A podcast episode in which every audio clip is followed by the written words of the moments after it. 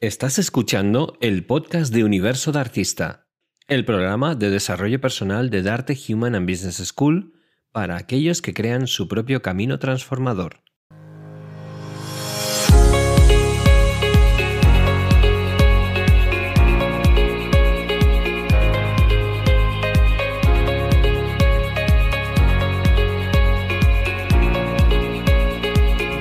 Bienvenidas y bienvenidos a este programa.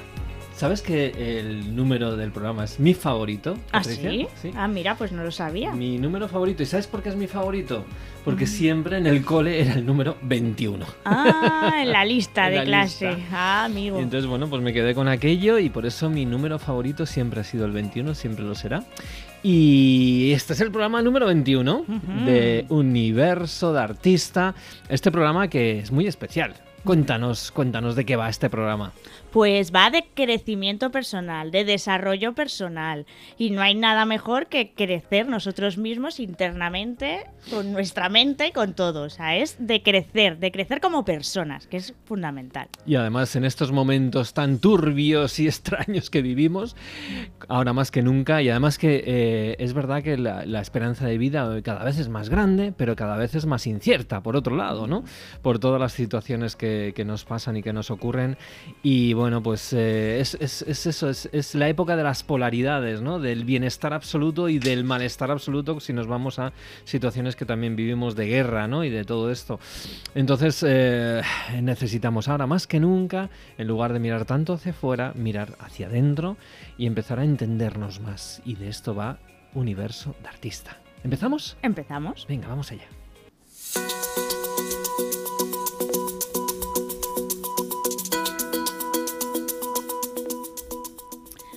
Pues comenzamos con las noticias, como todos los sábados y domingos que os las traemos, las noticias sobre crecimiento personal que he encontrado bicheando por internet, por periódicos, revistas y demás, y que sé que, que os interesan, que no son la- las de siempre. Vamos allá. Vamos a empezar con una palabra, de esta que a mí me gusta traerte de vez en cuando, que es, ¿Qué a ver, que luego, y luego no sé pronunciarla, no sé para qué lo traigo, pero bueno, el efecto Zeigarnik, o Zeigarnik, o como se diga, pero es el efecto. Zeigarnik. Ni idea. Hmm, Es una noticia que he visto en el ABC Bienestar.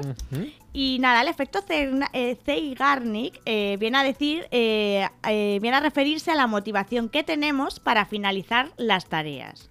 Es decir, por qué terminamos algunas tareas o por qué procrastinamos otras. ¿Cuál es la razón de que hagamos unas sí y otras no? Ok, ¿vale? supongo que esto lo ha inventado mm, un tal Joseph Zigarnik. Joseph no, es Bluma Zeigarnik, que además es mujer. Ah, es Fíjate, mujer, sí, vale. sí, es Mira, una mira. psicólogo rusa. Me encanta, me sí, encanta. De, de la psicología eh, gestal, eh, o gestal, como queráis decirlo, mientras observaba cómo trabajaban los camareros durante una cita, se dio cuenta de que los que tenían eh, pen- pedidos pendientes Ajá. se acordaban perfectamente, los tenían en mente, pero aquellos que daban el servicio, una vez dado el servicio, era como que lo borraban de su mente. Ya no sabían a quién habían servido a quién dejaban de servir. encanta. Ujú. Y junto a esta, eh, esta observación que hizo ella, había otra teoría que tenía otro psicólogo hecha, Ujú. que era eh, que las personas cuando estamos enfocadas en una tarea, digamos que tenemos como un centro de energía ahí potente, visualiza ahí como un centro de energía, tenemos toda la energía ahí y cuando terminamos la tarea es como que la energía se dispersa,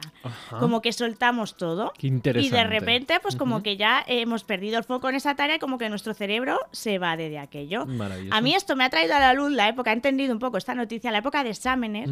Cuando me tocaban los exámenes aquellos que tenía que hacer sí o sí, pero que a mí realmente no me aportaban nada, que acabas estudiándote un poco a la fuerza, por así decirlo, yo recuerdo muy bien que vale, iba al examen y yo me acordaba de lo que me había estudiado, pero en el momento que volcaba todo el conocimiento y terminaba el examen, te puedo decir que esa tarde me volvías a preguntar sobre lo que había hecho el examen y probablemente no me acordaba. Y creo que está muy centrado en esto que dicen, de Sí, esa energía focalizada Tú vivías el efecto Zeigarnik. Sí, sí, total. Pero lo importante de este efecto es que luego ella realizó otros estudios. Ella observó eso y dice, pues voy a hacer unos estudios. Entonces eh, le dijo a varias personas que realizasen tareas sucesivas para probar ese efecto que lleva su nombre. Entonces a algunos les interrumpía y les decía hay que dejarlas a media y otros los dejaba terminar. Pues los que las habían dejado a media se acordaban más de esas tareas y mejor Sí. que los que incluso las habían llegado a terminar. Fíjate, Vale. qué, curioso. Lo curioso incluso de todo esto es que está íntimamente relacionado con la procrastinación. ¿Vale? ¿Qué quiere decir? Que el efecto Zeigarnik nos enseña que es que cuando la gente empieza una tarea, tiene mucha más predisposición a terminarla que si nunca la empieza. O sea, si tú la procrastinas, Ajá. pero no la has empezado, Sí. es más probable que no la hagas. Pero si has empezado a hacerla, Ajá. es más fácil que no la procrastines. Anda, pues mira, entonces es una buena señal si tenemos este problema de la procrastinación, que creo que todas las personas en mayor o menor medida la sufrimos, empezar la tarea, porque tendremos más posibilidades de terminarla, aunque no sea en el momento. No, Vale, pero sí que es verdad que centrarás esa energía que he dicho que la tienes ahí como uh, fluyendo o bullendo, Ujú, pues eh, te, te hará que la, que, la, que la cumplas. Y te- es muy importante para las metas, para la consecución de objetivos. Sí. Porque aquí en la noticia dice que lo importante es para lograr una meta empezarla. Porque ya, si seguimos adelante con la tarea, cada vez te involucras más Ujú. y acabarás realizando, consiguiendo aquella meta o ese objetivo. Una cosa es que te la plantees. Si tú te Claro, la planteas, claro, pero claro. no empiezas, Ya. no la vas a conseguir. No la vas a probablemente. conseguir. Bueno, eh, y, y- y cuando empezamos un poquito y lo dejamos y tenemos como 100.000 cosas pues, que hemos empezado y las dejamos a medias, ¿qué hacemos con eso? Porque eso es un estrés y una frustración. Pues, Para- para la pues siguiente yo creo que esto buscas un coach que te ayuda y te hace un proceso de coaching en el que te ayuda a que no lo dejes. Pero lo importante es empezar, o sea, porque por lo visto si empezamos activamos esa energía que nos permite. A mí me ha parecido muy curiosa esta noticia. Está genial y además de ganar sabiduría, es posible que ganemos me- mejoras en nuestra vida con, este, con este tema del efecto Zeigarnik. Así que empezar, empezar las cosas y luego observar. Y si pasa lo que estoy diciendo yo, pues como dice mi querida Patricia, vamos a buscarnos un coach. Y ya está. Venga. Solucionado. Aquí soluciones para todo. Mm. Para Ahora todo. vengo con una noticia un poco más negativa, vamos, negativa tampoco. Vengo a hablarte de uno de los grandes males de nuestro tiempo, A que hay muchos, ¿no? Sí. Pero eh, uno es la adicción a la acción. La adicción a la acción. Mm. Y además rima. Sí, tiene rima, es todo mucha acción, acción, acción, pero sí, adicción a la acción. Y más que una adicción, eh, lo he visto en, en- en la web news, más que una adicción no se ve como algo malo, porque Ajá. claro, eh, está aplaudido por la sociedad. Ujú. Mira, aquí te ponen un montón de preguntas que se suelen hacer siempre. Cuando, por ejemplo, alguien que busca trabajo, está, ¿cuánta experiencia profesional tienes? ¿Cuántos idiomas sabes? ¿Cuántos lugares has visitado? ¿Cuántos proyectos has hecho? ¿Cuántos libros has escrito? Porque parece ¿Cuántos, que cuántos, cuanto cuántos, más cuántos? haces, es mejor. Más vales. O sea que realmente la sociedad en la que vivimos se ha Sí, creado el caldo de cultivo para Ujú. generar esta adicción.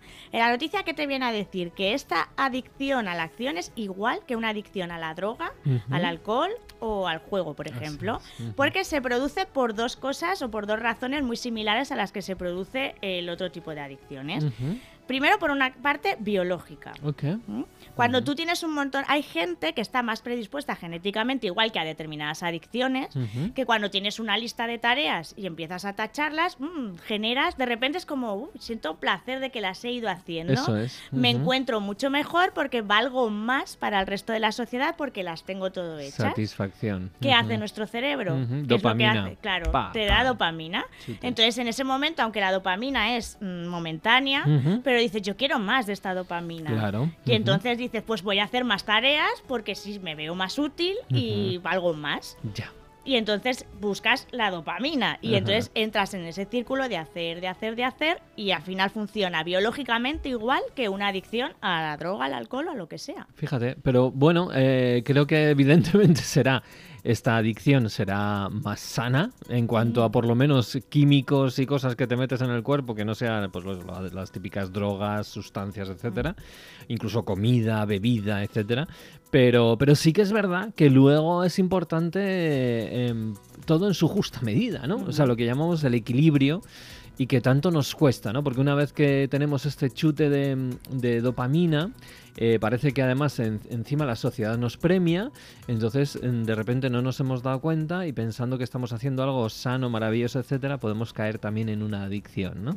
Entonces, al final, la palabra de todo esto, la palabra clave es conciencia. Mm. Tomar conciencia de todo lo que sucede, cómo sucede, cuándo sucede y por qué sucede, ¿no? El, el gran problema de esto es ir en, pil- en piloto automático y, y- y- no entender qué es lo que está sucediendo. Pero muy, muy interesante la noticia, me ha encantado Sí. también. No, no, pero es que además esa parte biológica, Sí. la otra razón por la que eh, puedes eh, tener esta adicción es las viejas creencias o falsas creencias que puedes tener. Ok. Aquí dicen muy importante eh, que hay una creencia errónea que viene ya desde la época de la revolución industrial a que ser más productivo significa ser más válido para la sociedad. Entonces se tiene esa creencia y claro, tú el pensar en descansar cuando tienes que hacer muchas cosas no puede ser porque no te deja esa creencia. Y esa lucha interna es muy difícil, o sea que aquí mm, para salir de esta de este caso de esta Sí, adicción sería ser valiente, romper con todo y decir, no, no, voy a dedicar este tiempo de descanso o lo que tenga que hacer. ¿Qué pasa con la gente? Mucha gente que ha decidido dejar. El alto ejecutivo que estaba muy estresado, que no podía con todo, que tenía día ocupado, lo deja todo, se va al campo y, y- y se redescubre y cambia la vida. sí, pues que suele estar mal visto por la sociedad o como un bicho raro, por lo sí, menos. sí, por ahora sí. sí. Pues entonces esa es la idea que hay de, la, de las falsas creencias Ajá. en este caso. Entonces lo que hay que hacer es adquirir una nueva creencia y me parece muy bien porque aquí te la, te la marcan, que A sería cuidarse a uno mismo y tomarse tiempo de descanso es muy importante, tanto más importante que ser una persona de provecho. Fijaos, a ver, ¿puedes repetirlo, por favor?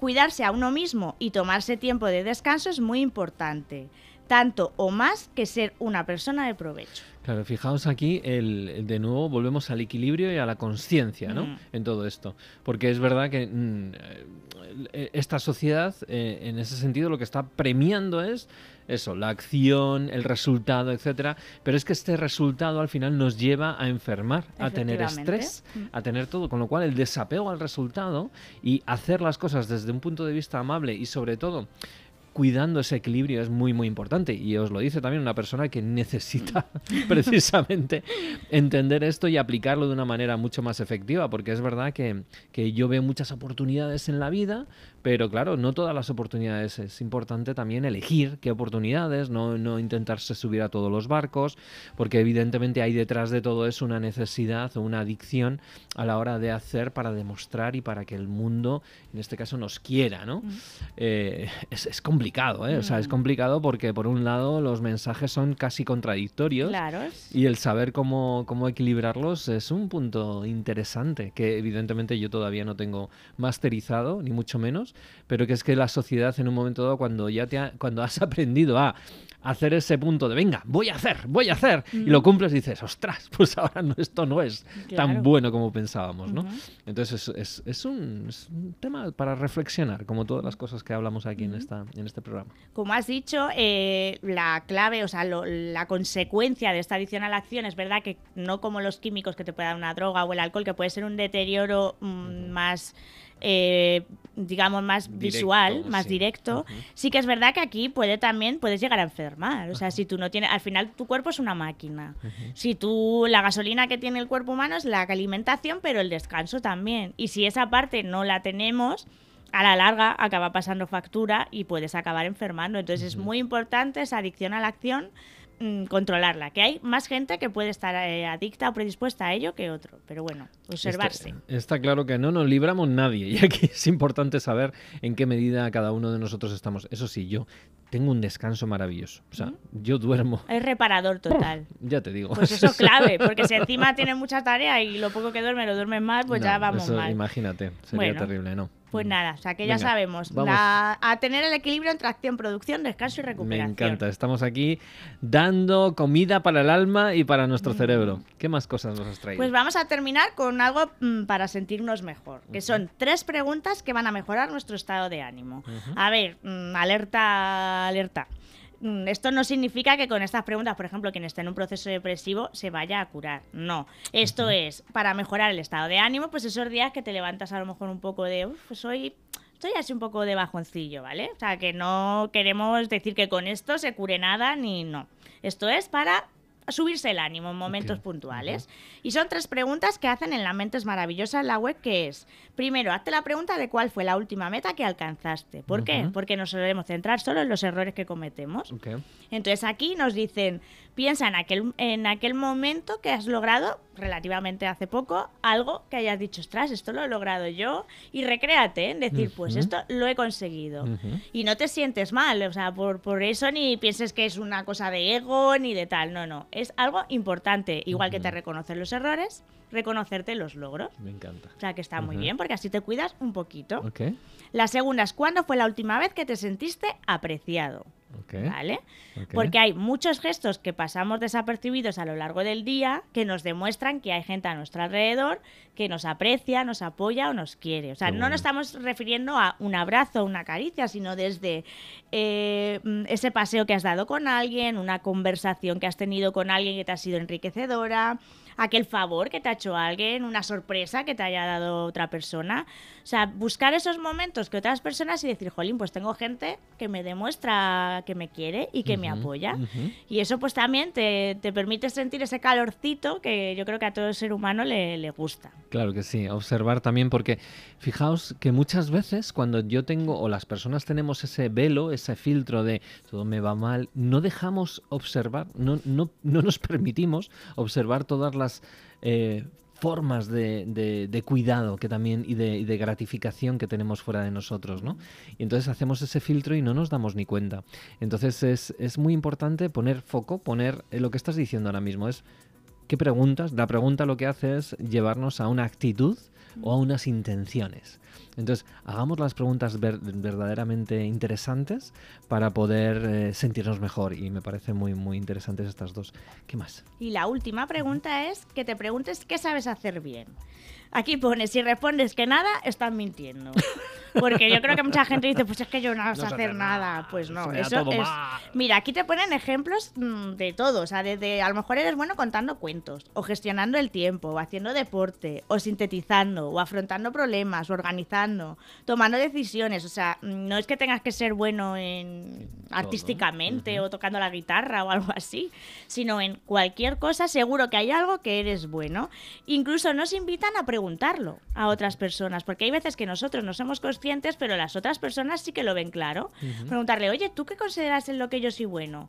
Y probablemente te lo van a decir, que a lo mejor tú ni te habías dado cuenta. Ujú. Y no, igual que pasaba con la primera pregunta, no pensar que con esto estás, estás eh, poniendo a tu ego ahí por encima, ni que estás creyéndote más que nadie. No, no, es simplemente reconocer algo de lo que eres bueno. Me encanta. Claro que sí. Y de hecho deberíamos hacer no, no una cosa, sino listas. Mm. Listas de cosas que hacemos bien y que durante el día hemos hecho bien.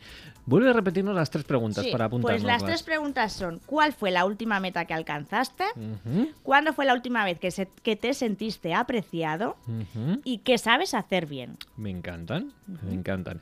Pues estas tres preguntas, si las ponemos todos los días, Mm. eh, un ratito para ver el día, ante- el día anterior, por ejemplo, Sí. una revisión del día anterior o el- la semana anterior, me da Mm, igual. A una semana a lo a mejor. una pues sí. semanita, Mm. yo creo que esto nos puede ayudar muchísimo a mejorar esa actitud, esas ganas, esa ilusión y ese, esas, pues ese, ese- ese- esa actitud de querer comernos el día con, con alegría y con ilusión, porque lo que vemos fuera nos invita justo a lo contrario. Así que vamos a, vamos a, a hacer por, por nosotros y para, y para estar eh, muchísimo mejor en nuestras vidas. Oye, ¿qué noticias más chulas nos has traído? Mm, sí, hoy Me ha encanta. sido de crecimiento personal absoluto. O sea, Me gusta. me así es que nada, nos vamos con una sonrisa a la Esta- siguiente oye, sección. Dime. estas, estas noticias no nos las dicen en el telediario. No, no, no, no. No. Hay, no hay espacio, porque No hay en el telediario, como últimamente parece que solo hay noticias malas, pues para esto no hay espacio. Ni en sociedad, ni en cultura, ni en los últimos espacios del telediario. Bueno, pero a la gente que nos sigue sí que les gusta estas noticias y además es importante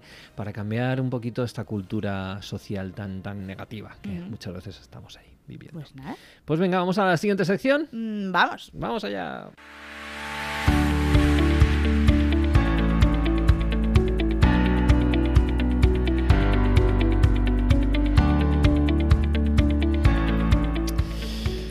Bueno, pues bienvenidas y bienvenidos a esta sección eh, que tenemos eh, que se llama Universidad de Coaching, donde enseñamos pe- pequeñas píldoras para que la gente pues, pueda poner en marcha en sus vidas eh, cosas que le puedan servir en su día a día, pues como una especie como de libros de autoayuda o pequeñas eh, mm, pues, episodios de 10 minutitos donde podamos mejorar nuestras vidas en todos los sentidos.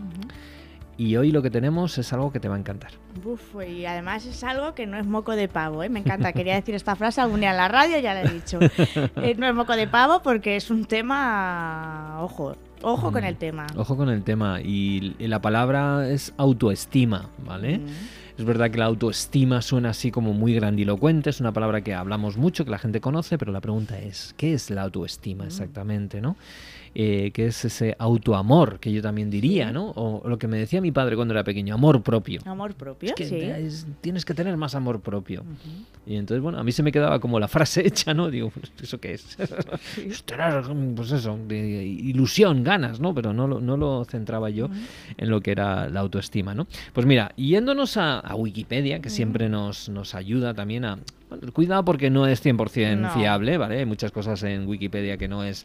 No hay que creerlo a pies juntillas, pero sí que como, como una especie de de referencia nos puede ayudar a entender, ¿no? Entonces nos dice la Wikipedia que la autoestima es un conjunto de percepciones, pensamientos, evaluaciones, sentimientos y tendencias de comportamiento, fíjate, Mm, toma ya. ¿vale?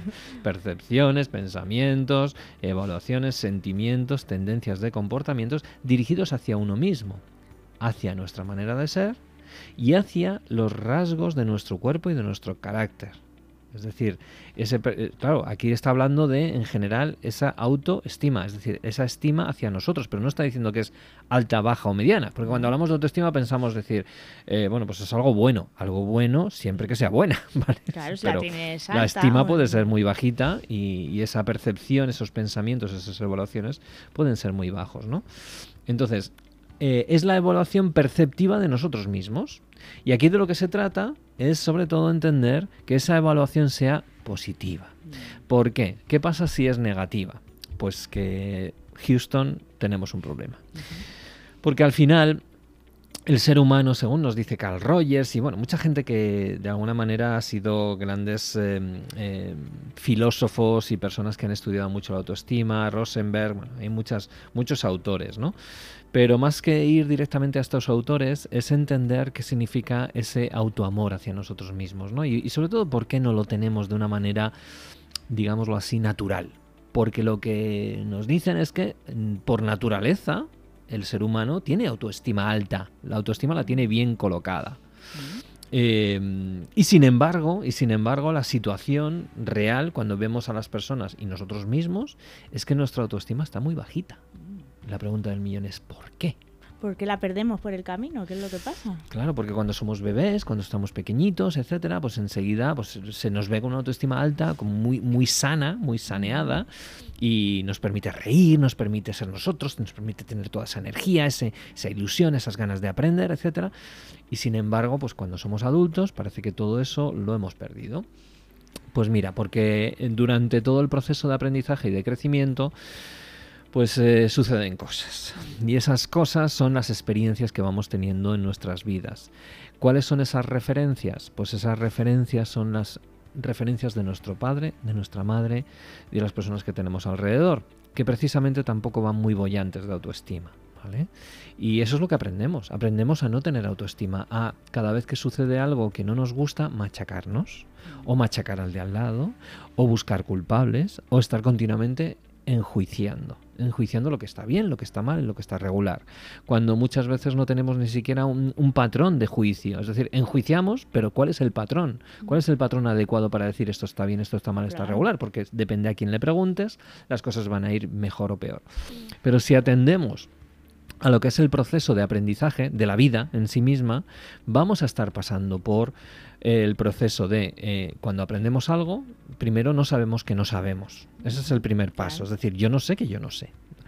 En cuanto veo algo y quiero aprenderlo, paso por un proceso de incompetencia consciente, ¿vale? Es decir, sé que no sé, ¿vale? Es decir, sé Bueno, que todavía no tengo ni idea de esto, ¿vale? Y eso ya en sí mismo eh, depende de mm, cómo haya evaluado mi entorno y mi comportamiento, etcétera, lo que decíamos antes de la autoestima, pues ya puede empezar a, hacernos sufrir, ¿vale? Pero es que mm, ese proceso de la incompetencia consciente es un proceso necesario. Si yo no sé gestionar eso, entonces eh, no voy a pasar al siguiente paso que es la competencia consciente. Es decir, voy a empezar a hacer las cosas de una manera adecuada. Pero voy a tener que pasar sí o sí por la incompetencia. Claro. Y voy a pasar sí o sí por el error. Y voy a pasar sí o sí por el fallo. Continuamente. Si quiero aprender algo nuevo. Si quiero desarrollarme como ser humano. Llegará un momento donde aparezcan pequeños chispazos de competencia consciente, pequeños, muy pequeñitos, porque luego volveré otra vez a la incompetencia consciente. Entonces esos chispazos a mucha gente dice no es suficiente. Y yo te pregunto, tú que tienes una niña pequeña, ¿en qué momento ya empezó a decir, cuando empezó a caminar o cuando empezó a hablar? ¿vale? Dos cosas que son aprendizajes del ser humano necesarios para vivir, para nuestro proceso de, de crecimiento. ¿Cuántas veces ella te, digo, te dijo, mira, mamá, eh, no sé hablar? Y como no sé pronunciar y no sé hablar, pues he decidido que no voy a continuar hablando. Mm. O cuando empezaba a caminar, esos primeros pasos que ella daba, ¿vale? Cada vez que se caía, ¿cuántas veces se pudo caer? Decenas, cientos. sí, claro. Imagínate que ya un día después de diez veces hubiera dicho, mira, yo lo he intentado diez veces y esto como que no funciona. Me siento y no... es verdad, nunca. Voy a quedarme gateando toda la vida. No, no pasa. ¿Por qué? Porque tiene la autoestima bien, bien montada. En el momento en el que somos, empezamos a ser conscientes de nuestros adultos, de lo que nos enseñan, es cuando empezamos a penalizar el error y, la dificultad y, y todo, los bloqueos, etcétera. Cuando no queda más remedio que ser sobre todo paciente con nosotros mismos, evaluar y reevaluar, que es lo que hacía un bebé cuando camina, se cae hacia un lado y lo que hace es prueba y corrección, no prueba y error, prueba y corrección y corrige y sigue corrigiendo y sigue corrigiendo. ¿Qué pasa cuando nosotros empezamos a hacer algo y nuestros padres nos están corrigiendo? Que dicen, no sirves para esto, Qué mal has hecho esto. Qué mal, eh, esto no es lo tuyo. Mejor que lo dejes. Eres un desastre, eres un tal. ¿Por qué? Porque es lo mismo que se dicen ellos mismos cuando empiezan a hacer cosas.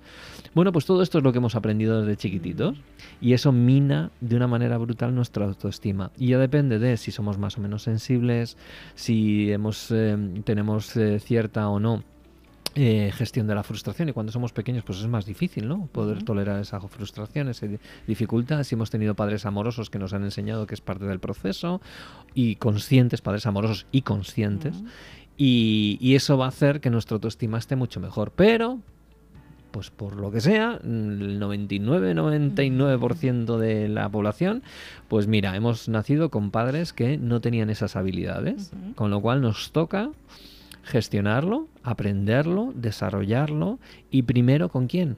Con nosotros mismos. Que es lo que menos solemos hacer. Que es lo que menos solemos hacer. Entonces, ¿qué es lo que hacemos? Repetir o replicar lo que vemos en nuestro entorno. ¿Y qué vemos en nuestro entorno? Continuamente juicios, continuamente machacar, continuamente penalización. Y como es lo normal, porque lo vemos en todos los sitios, pues seguimos haciéndolo. Y eso es un grandísimo problema porque a la larga la autoestima sigue sin estar bien cubierta. Y la única manera de intentar tapar nuestra autoestima es machacar. Hay dos maneras de sentirte de sentir que creces. O bien tú crecer o bien hacer que el resto de edificios mm. Bueno, por eso se da tanto en este país especialmente el mm. machacar a los demás y el hundir a los demás. Porque eso hay una parte de eso que nos hace sentir bien. Porque nos hace sentir que, bueno, pues si me meto con el resto no me estoy metiendo conmigo mismo. Y eso es un proceso muy inconsciente, muy chungo, mm. muy tóxico y que es importante entender cuándo lo estamos haciendo, porque lo hacemos todos, ¿eh? Entonces, comprender cuándo lo estoy haciendo, porque si lo hago es porque tengo mi autoestima muy tocada, muy tocada. Sobre todo cuando hay gente que necesita estar continuamente de una forma automática machacando a los demás. Eso, el problema es que esa persona tiene autoestima tan, tan, tan tocada que necesita hundir al resto de la gente alrededor para poder sentir algo para sí mismo. Y entonces lo primero es, pues sobre todo, compadecernos de esa persona, evidentemente tener fuerza para entender que eso no es nuestro, que es un tema de él, de, la, de esa persona, intentar ayudarla en la medida posible, ¿no? Pero también, sobre todo, más que ayudar a los demás, los primeros que necesitamos ayudarnos somos nosotros mismos. Entonces, la autoestima al final es, una, es un trabajo diario, es un trabajo diario. ¿Cómo podemos? Claro, ¿cómo lo podemos, ¿cómo podemos trabajarlo Pues mira, lo primero de todo es eh, hacer Em, observar y planificar el día, ¿no? El día que tienes por delante. Ir anotando y que tenemos ese móvil a nuestra a nuestro a nuestras en nuestras manos no pues vamos a aprovecharlo para cosas buenas. Y en este caso ir anotando todo aquello que me hace que me haya me haga sentir mal no esa posible soledad esos, esos miedos esas circunstancias que estoy evitando por no por, por, cuestiones de miedo sobre todo, ir anotándolo todo eso, ¿no? Y, y proyectar, ¿qué significa proyectar? Empezar a pensar en eh, incluso las personas de alrededor que en un momento dado nos pueden servir de espejo, eh, nos pueden ayudar a mejorar nosotros. Y me explico, por ejemplo, imagínate sí. una persona que quiere encontrar una pareja adecuada, ¿no? Dice, yo quiero, pues, he tenido mala suerte con las parejas, quiero una pareja adecuada. Entonces hace un listado, por ejemplo, de todo aquello que quiere que tengas en esa pareja. Uh -huh. Y todo eso, en lugar de buscarla en una pareja fuera, dátelo a ti. Es decir, mm. si quieres que sea una persona que te cuide y que te anime en momentos difíciles, mm. cuídate y anímate en momentos difíciles. Si quieres que sea una persona que te hable bonito, ¿no? Háblate bonito. Mm, qué interesante. Si quieres que te prepare buena comida, prepárate a ti comida. buena comida. Claro. Si quieres ir al cine o compartir cosas con ella, hazlo contigo. Entonces, hacer contigo lo que te gustaría que otras personas hicieran contigo. Y una vez que lo haces contigo todos los días, entonces tu autoestima va a empezar a crecer de una manera brutal. Lo mismo, estoy hablando de la pareja, estoy hablando de tu jefe, lo mismo de eh, tus amigos, lo mismo de tu familia, lo mismo de todo. Entonces, ayuda a entender que el resto de las personas en el fondo son espejos para utilizarlo a tu favor para crecer en autoestima. Y luego ya lo que venga vendrá por añadiduría, pero no porque necesites eso para ser feliz, porque tú ya serás feliz. ¿Sí? Pues es un ejercicio muy, muy chulo. Me ha gustado, ahí, ahí lo dejamos en sí, Universidad sí. de Coaching para que lo apliquéis. No, yo creo que han tomado nota y lo van a tomar seguro porque es la asignatura pendiente el trabajar la autoestima que yo creo que tenemos, yo la primera, y mm, me voy a apuntar este ejercicio. Yo creo que, que, hay que empezar a hacerlo todo el mundo. Vamos a empezar a hacerlo, vamos a disfrutarlo y espero que hayáis tomado buena nota y vamos adelante porque tenemos ahora nuevas secciones mm. y nuevas cosas, sorpresas. Tengo unas ganas de ver los siguientes invitados. Vamos, vamos. Venga.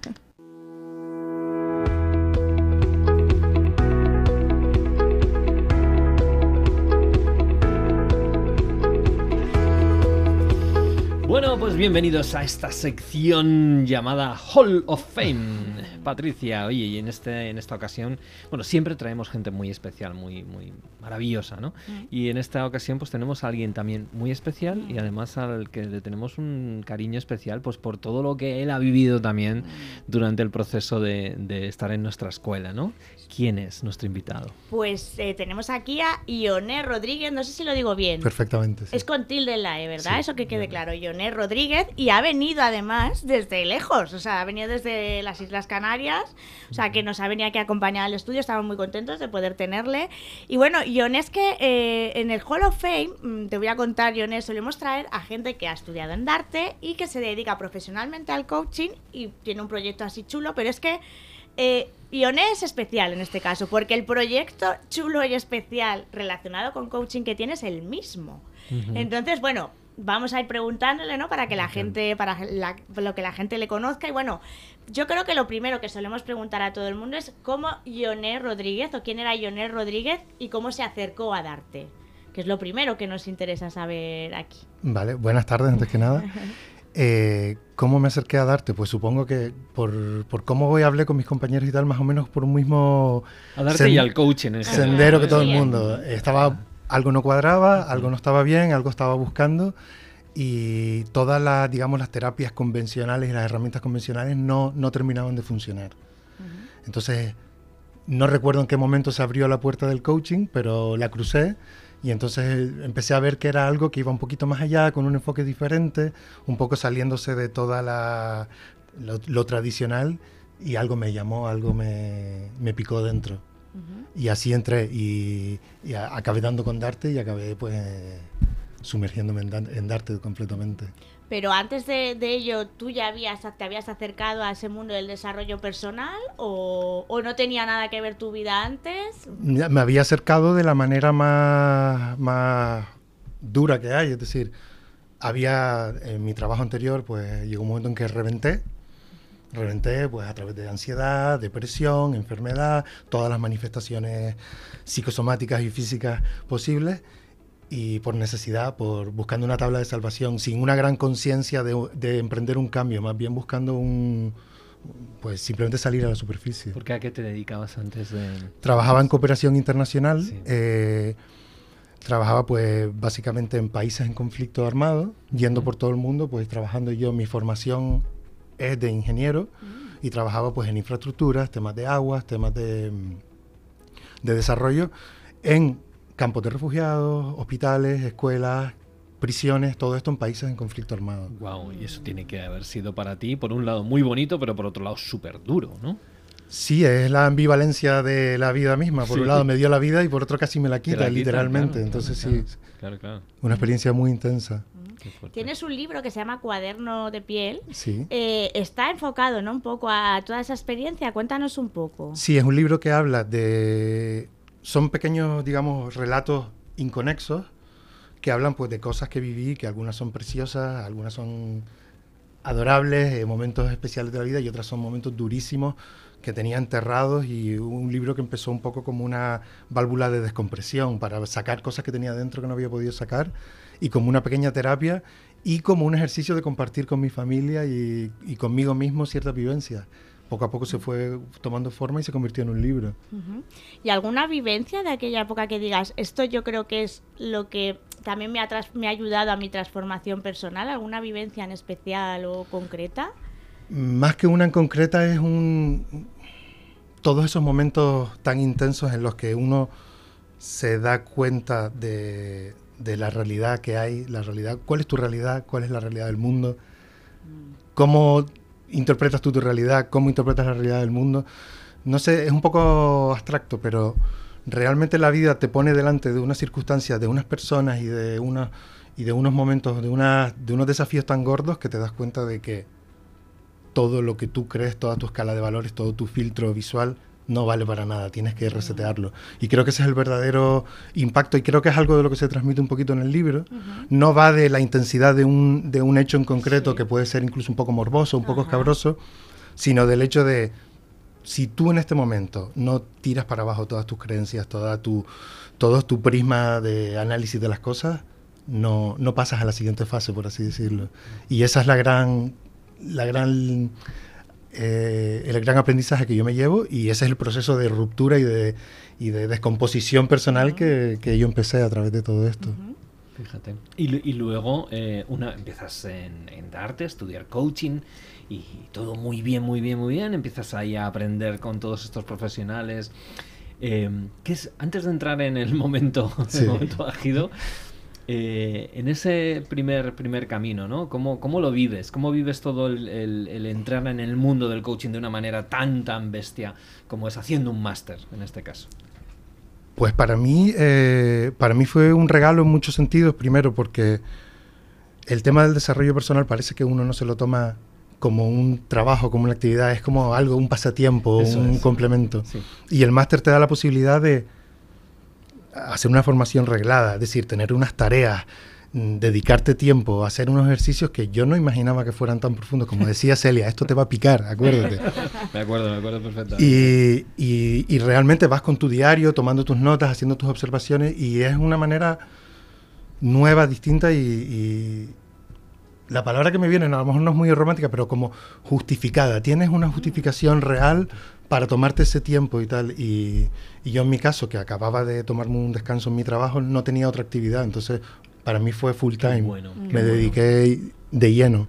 Claro, nosotros decimos muchas veces es las personas en general tenemos este este anhelo, esta sí es verdad quiero mejorar mi vida y me gusta el libro de Paulo Coelho o el Sí. de Wayne Dyer o, o qué bien habla Víctor Coopers o qué tal, no sé qué, me encanta y me compro libros y me compro cosas y a lo mejor algún curso incluso de estos online pero no termino de, asentarlo dentro de mí, ¿no? Entonces el máster en este caso es como una especie de vamos a, todo esto que está así flotando, lo cogemos todo y lo guiamos de una manera productiva para ti mismo y, ¿por qué no? Evidentemente, para poder ayudar a otros, ¿no? Que ese es el, ese es el camino. Y hay una cosa que a mí me sorprendió para bien, que es todo el tema de la formación universitaria arreglada, el- la inversión que tienes que hacer y tal, todo encuadra el, máster en un, en un año, creo que es Sí, justo. y realmente se convierte en, en- en- en un objetivo de vida, es decir, Sí. te tienes que sumergir sí o no, Ajá. sí o sí, perdón, Sí, sí, sí. y eso te, te- te encuadra y te organiza y te da una disciplina que yo no había encontrado. A mí me- esa parte del ejercicio me pareció me pareció muy buena. Ujú.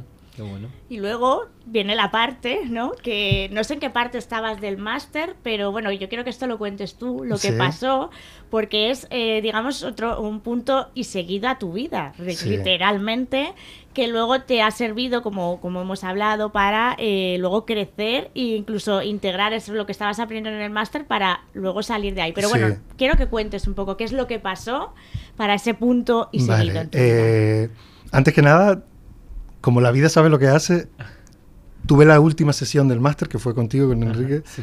eh, que era la última de PNL, creo, ¿no? Sí, el último ser, módulo. ser. Terminamos el último módulo, ya terminaba el máster. Ah, mira. Y tenías un bebé, además. Sí, acababa de nacer mi bebé, tenía un mes. Un mes. Entonces estaba en... Revolución Se absoluta. acercaba un momento mágico, es decir, Sí, nacía el bebé, acababa el máster, eh, estaba lleno de planes, de ilusiones, como no, ¿no? Con tus libretas, con todo tu, tu plan hecho. Y acabamos el último módulo del máster, que acabó un domingo. Y yo tenía una semana de vacaciones antes de volver a mi casa para meterme con el proyecto. Hicimos el, el último módulo, yo estaba de vacaciones en Fuerteventura, lo hice desde una piscina además, que me conecté de allí, muy, todo muy bien. Entonces digo, bueno, a punto y aparte, me voy a tomar una semana de vacaciones y, y retomo. Pues al domingo siguiente, una semana después, justo el día antes de irme a mi casa, estaba en el mar, surfeando, que es mi, mi pasión, con mi mujer y el bebé de un mes en, en la, en la orilla, pasando el día a la playa, y me muero, literalmente me muero. Tengo una muerte súbita, mi corazón se para Ujú. y me ahogo y me hundo en el medio del mar. Y yo no recuerdo nada de esto. No.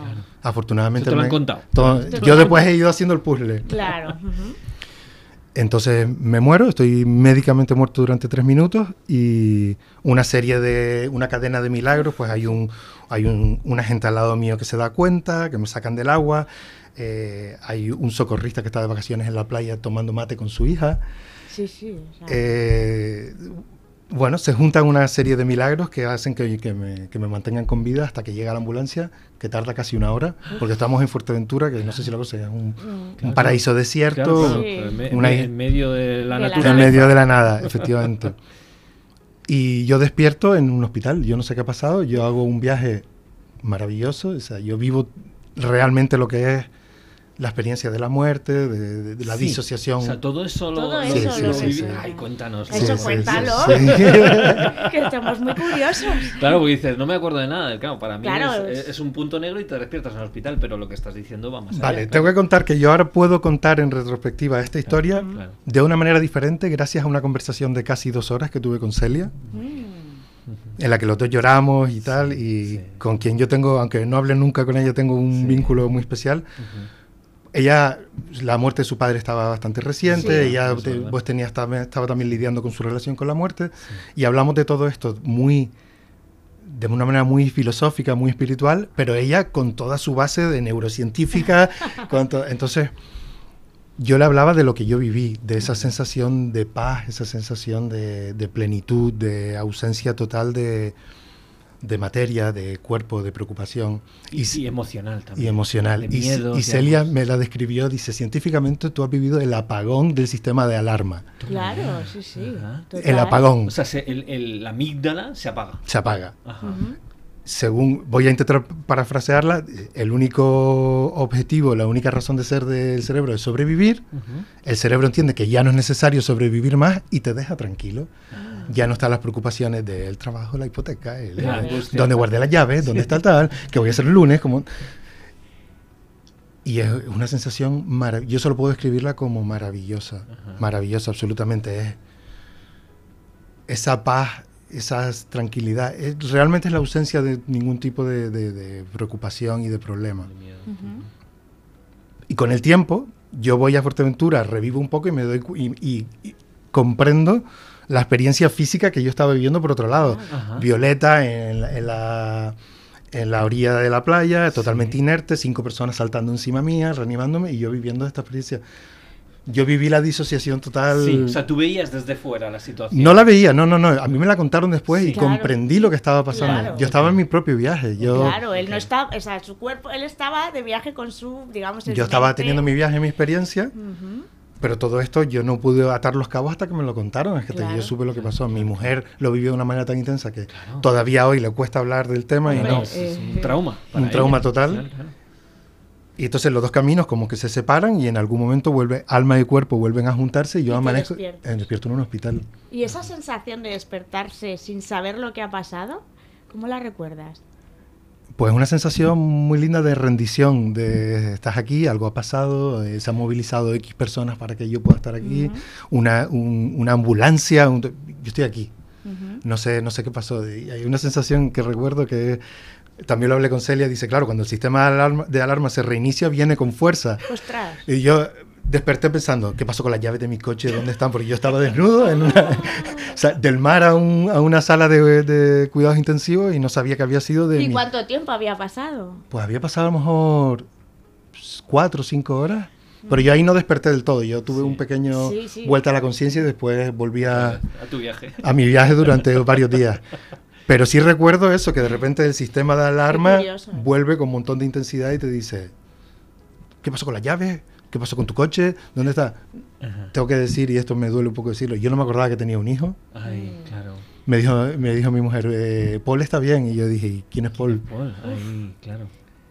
Pero Curioso. bueno, la llave del coche muy presente Sí. y el hijo, no. la mente es un, Es, es un mundo. mundo es un sendero. misterio. Sí, sí. Y, y bueno, ni que decir tiene que poco a poco voy recuperando la conciencia. Otra cosa importante, que para mí es muy, tiene mucho que ver con todo el viaje que yo estaba haciendo con el máster y tal. Yo le dije a mi mujer, ¿qué ha pasado? Y me dice que te moriste y volviste.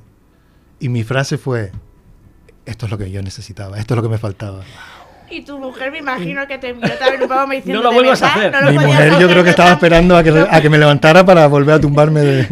Pues Es decir, no lo podías haber hecho de otra manera, por Exacto. favor. Pero yo recuerdo decirlo, no recuerdo, pero Sí. sí. era como una especie de todo lo que yo he vivido, todo este proceso, en el cual el máster es un, un protagonista, Sí, sí. todo el proceso de desarrollo personal y tal, como que de repente era la última lección, ¿no? La más importante, la de decir, ahora todos tus planes, todo tu, tu proyecto de vida ya no importa Mm, no, claro. y ahora te vas a enfrentar a, a una nueva a una nueva lección o un- a un nuevo módulo por- del máster, por Sí. así decirlo. Es el reinicio, yo creo, eh, literal de, pues eso, del punto y seguido y el reiniciar, el decir Oye, quiero cambiar. Esto lo vamos a meter como nuevo módulo en el máster. Para los que lo quieran hacer más profundo, que reinicien, o sea, sí, realmente que integren alto impacto. Muy, muy recomendable. Bueno, No ver, sé si la forma y la manera, pero el, Sí, eh, a ver, la pregunta que tengo ahora es, una vez eh, pasado esto, tú ya has hecho el máster tal, y ahora, ¿cómo cambia tu vida? ¿Qué es tu vida a partir de entonces? pues, a ver, eso es una pregunta que para mí se me hace un poco dura porque yo de- después de todo esto, en, en enero me reincorporé para presentar mi proyecto con la 13, con la siguiente promoción, porque yo obviamente ya perdí mi, mi momento con la 12. Y me fui de aquí en enero, presenté, me llevé la correspondiente patadita en el culo de Celia y de, y de Enrique, pero en el buen sentido. Sí. el- Sí. porque te vas con un... Con, es como una especie de... Como que papá y mamá te dan ya las llaves de la libertad y te dicen, Claro, ahora estás ahora en el mundo. vivir. Y te vas con una serie de, de estímulos, de consejos y Y tal. responsabilidades, claro que sí. Y yo me fui en enero con todo eso y al intentar ponerlo en práctica no, no, no- pude, no, no, no podía, no era el momento. No, Ok. Yo quería una nueva lección, yo quería, estaba motivado, me había dicho a mí mismo, ya es el momento, y resulta que al enfrentarme al día a día y tal, Te costó. estoy muy cansado, sobre todo físicamente con un bebé también, pues Sí, exige mucho, claro. cansado, agotado, mi límite está mucho más cerca de lo que estaba antes, llego muy rápido al límite y después cuando empiezo a hacer sesiones de coaching, cuando empiezo a hacer formaciones, algo no está funcionando. No estoy en donde yo siento que tengo que estar. No estoy creyéndome lo que predico, no estoy trabajándome lo que quiero promover que se trabaje y tengo que aceptar que no es el momento. Aceptar, todo esto es muy sencillo decirlo ahora Sí. Sí, ahora sí, claro. Con el tiempo. Pero han pasado, esto fue en enero, han pasado pues Seis seis, meses. meses. prácticamente en los que yo he tenido que hacer una pausa, una pausa total y es muy fácil hablar de justificarlo con una condición física que tengo, unos médicos que me dijeron, pues... Tienes que cambiar. Pero la, la, verdadera lucha está en la cabeza, uno quiere y, no, las cosas no salen. y, y hay una cosa que me encanta del coaching que que quizás es una cosa que en el máster está implícita, pero no, no ve uno... Es un termómetro perfecto de lo que está pasando en tu cabeza. Si tú no estás en el sitio correcto, las cosas no te salen de la manera correcta. Y yo hice un par de sesiones que no fluían. Y la gente no volvía. Y eso no me había pasado durante el periodo del máster. Había un, buen enganche con la gente y la gente repetía y todo el mundo seguía en contacto. Y de repente yo sentía que algo yo estaba haciendo que no estaba, no estaba creando la dinámica correcta. Y tuve que parar. Paré y, y, asumí un poco que yo no estaba en control de, los tiempos, que yo me fui de aquí, de, de, darte, con un plan, con un plan de acción, con unas ideas claras, y no era el momento de ponerlas en marcha. Por eso, eh, por eso yo soy el primer usuario de todo lo que yo aprendí o intento serlo porque eh, ahí está el tema. O sea es lo que predicamos nosotros somos esto va hacia nosotros. Sí sí. Y, te ves en el espejo y dices vamos a ver yo ahora mismo algo no está saliendo yo ahora mismo no tengo la chispa la magia no sé esa, ese intangible no que no, no sé bien cómo llamar para enganchar con la gente porque es mucho de enganchar con la gente no eh, no lo tengo algo está fallando entonces, ¿cuál es el siguiente paso? Mirar, mirarme hacia mí en mi propio espejo y decir, toca parar. ¿Para qué? Ya lo sabré en su momento, ah, pero ahora mismo toca parar. Y de esa manera es lección tras lección tras lección, porque ha pasado casi un año y justo ahora he retomado ciertas actividades y me voy sintiendo poco a poco.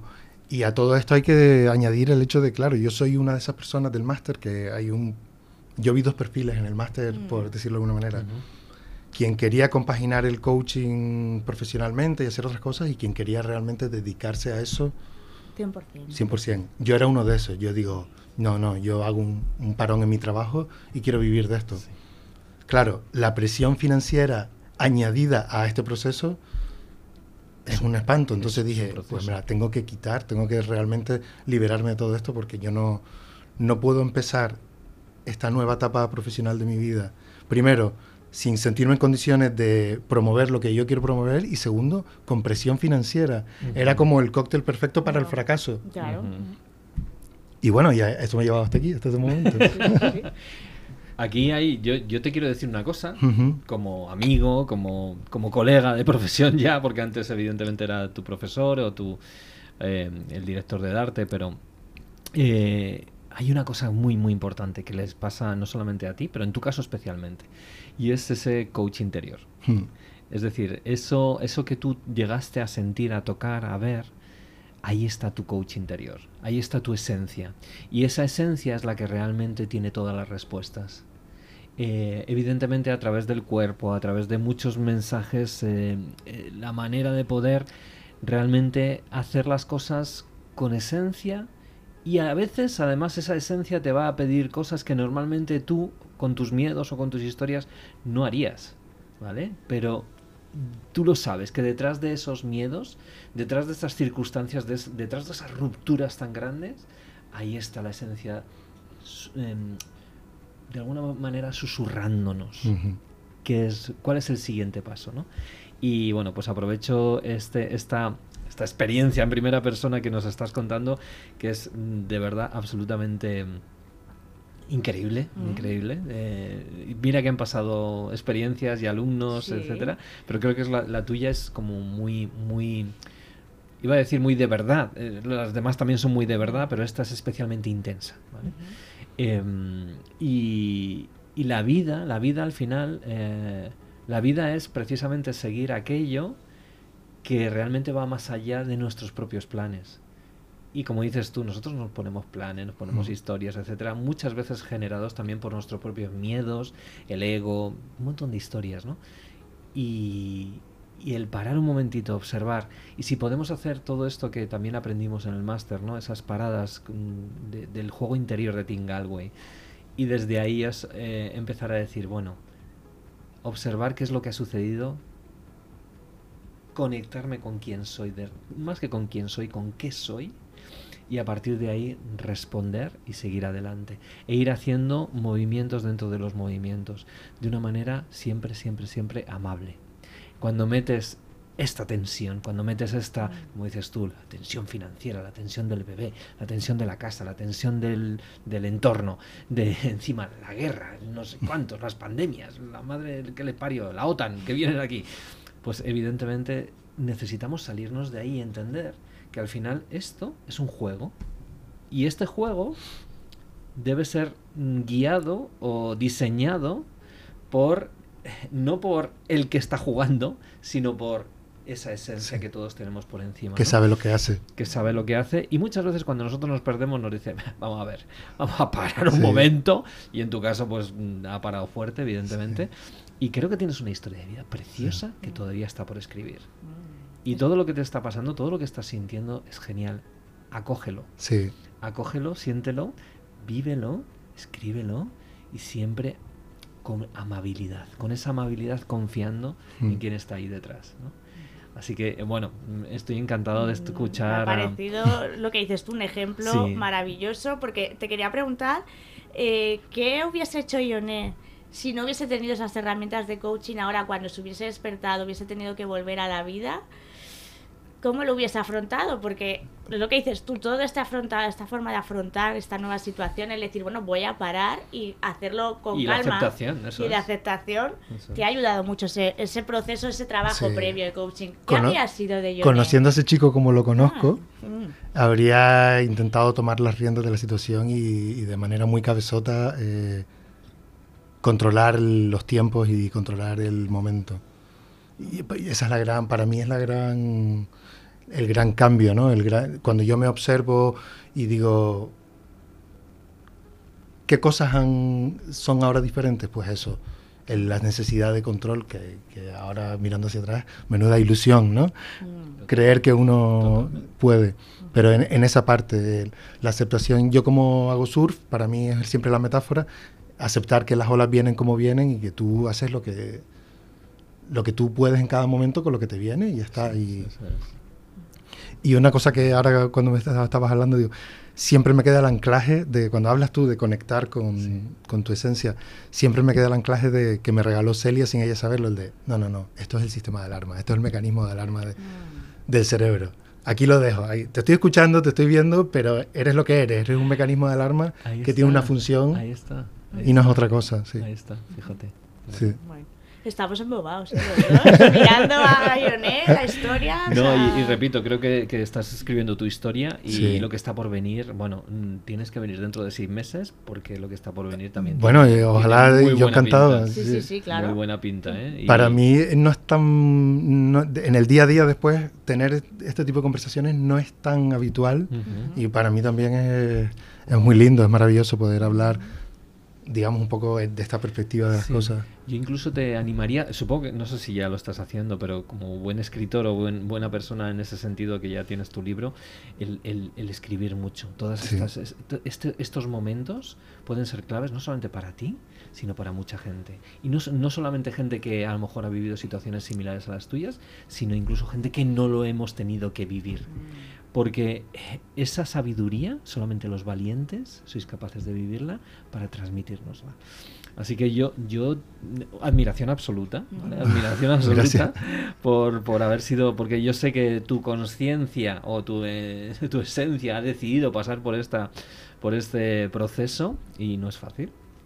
Así que toda mi admiración por ti y para ti y todo mi apoyo también, no solamente por mi parte a nivel personal, sino evidentemente de toda la escuela y de todas las personas que, monta, que, que formamos Darte porque seguro que tus compañeros están ahí a tope también contigo. Eh, sí, sí, ha sido un apoyo eh, importante. Sí, de hecho, eh, estando en el hospital, estuve un mes ingresado, recurría mucho más al chat del grupo de la escuela que a otros chats y yo no había visto a, ninguna de esas personas en directo todavía en persona y, y era una, si se convirtió en, una, en un apoyo en una familia. Sí.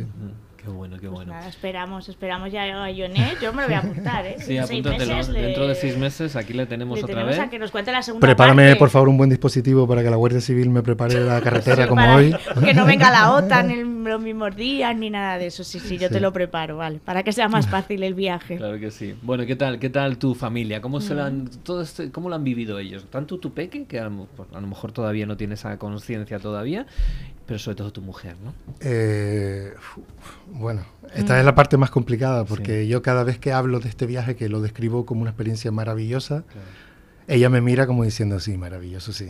Mm, a ver, claro. Las perspectivas. Sí, entonces poco a poco eh, vamos haciendo nuestro, hemos pasado por nuestro duelo, por nuestra aceptación. Mm, ujú. Con el peque tengo que decir una cosa que es alucinante. El tipo, cuando yo estuve un mes en el hospital, él tenía dos meses Sí. y el, mi mujer estaba pues como estaba, viniendo al hospital, pasando seis horas al día conmigo y él pues siempre atendido, con familia y tal. Sí.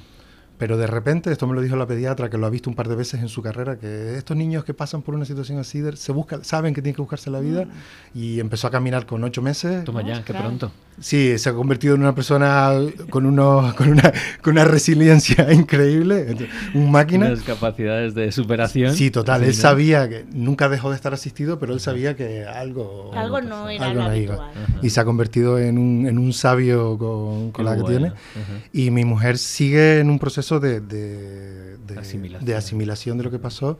Y ahora que se va a cumplir un año, los dos estamos más o menos en el punto de ahora ya empezamos a, Claro. a ver en los para qué, a sacar las cosas positivas, porque también es verdad, el día a día te absorbe de tal manera que... Que lo olvidas.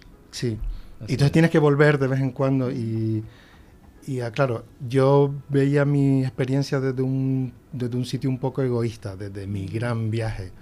Pero claro, poco a poco voy viendo que mi gran viaje no puede ser contado sin el alto precio que se pagó a mi alrededor, no mi mujer, mis padres. Claro, la- claro, claro. Y es un poco que de- desidealiza y, el- y- un poco le quita el romanticismo a todo lo que yo viví. Sí, pero tiene, no. tiene las dos Son caras. las dos, claro, Sí. las dos perspectivas, Las dos efectivamente. caras. Antes comentábamos en, en precisamente en la noticia que comentabas, ¿no? De Mm. eh, esta sociedad nos pide acción, acción, Mm. movimiento, éxitos, Mm. pero luego cuando estás allí y tienes todos esos éxitos y esas acciones, de- desequilibras la balanza del yo, del, del cuidado personal y de un montón de cosas, ¿no? Entonces, al final todo esto es un mundo muy curioso, ¿no? Mm. Porque siempre hay dos caras de una, de una moneda. Y, y cada día tienes como un desafío para perder el equilibrio. Cada día hay un empujoncito hacia un lado, hacia otro. Totalmente. Es, es como, yo lo, lo veo como si fuese una pila, ¿no? O sea, nosotros generamos energía universal con el movimiento, es decir, el desequilibrio para volver al equilibrio. Y con todo eso generamos esa energía que hace que la evolución de la humanidad vaya más allá, ¿no? Con lo cual nos toca, nos toca cuando estamos bien desequilibrarnos un poco para luego volver y seguir y seguir y seguir. Y de hecho, todo lo que está sucediendo en el mundo, todo este, este tipo de, de retos que estamos viviendo en todos los sentidos, son necesarios. Fíjate, ¿eh? que podríamos estar diciendo algo muy chungo para mucha gente que los ha vivido y los ha vivido fatal hasta poder morirse, pero son necesarios para que el planeta en sí mismo y la sociedad y, y todas las inteligencias eh, generemos ese crecimiento y ese cambio. ¿no? Entonces, esto que le está pasando a tu mujer en este caso también es necesario. El tema es que ella pueda verlo eh, con la otra perspectiva, de la misma manera que Viktor Frankl Sí. en un campo de concentración decía esto es necesario. Si yo veo un para qué de este sufrimiento, el sufrimiento empieza a eliminarse.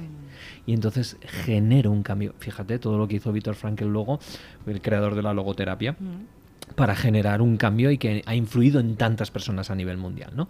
Entonces, eh, al final, cuando nos encontremos en ese momento difícil donde no veamos la luz, entendamos que ese lugar es necesario, difícil, duro, angustioso, dolor, pero es necesario para generar precisamente lo contrario. Entonces, el camino de primero aceptación es la clave para poder trascenderlo. Si no, no lo vamos a poder trascender y nos quedaremos en ese, en ese lugar, ¿no? Entonces, en ese caso creo que ahí tienes, tienes una labor interesante también. para- Ahora, ahora que dices eso, yo hay, hay unos pensamientos que, que, me- Ujú. que uno que hay que exteriorizar o no exteriorizar con mucha prudencia. Ujú. Ah, ah, las cosas que han pasado últimamente, ¿no? En, la- en Canarias, en La Palma, hubo un volcán que arrasó pues, varios pueblos. Ucrania, pues todos los desplazados. y tal. El tema de la guerra es un tema que yo conocía y tal. Claro. Pero de repente yo me sorprendo a mí mismo viendo como un montón de rayos de luz en todas las tragedias, ¿no? Por ejemplo, veía a la gente de La Palma dando su testimonio, lo hemos perdido todos los recuerdos, las casas, y una parte de mí decía, uff, qué ejercicio, liberarte de todo, de, mm. toda esa carga, de todas esas cosas, de todos esos recuerdos y empezar de cero.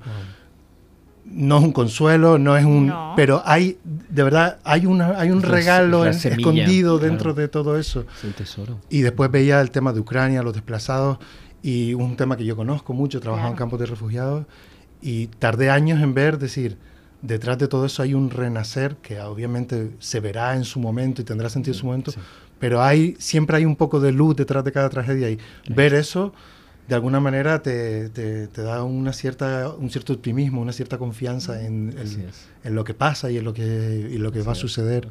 Sé que son comentarios que pueden incluso ser un poco insensibles. Es claro, claro, dice, tú que no has, no has, vivido esto y tal.